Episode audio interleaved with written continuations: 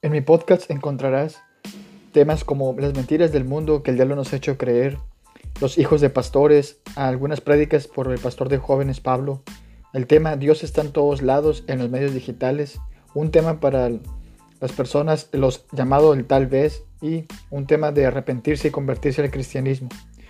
Estos temas también se encuentran en mi canal de YouTube y en mis redes sociales.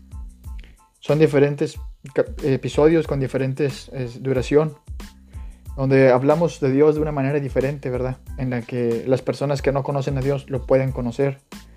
Dejando a un lado la religiosidad y otros temas que a lo mejor asustan a las personas que no son cristianas. Pues esto es conocimiento que el mismo hombre nos ha enseñado. Así que escucha mi podcast y verás de una forma diferente de saber de Dios.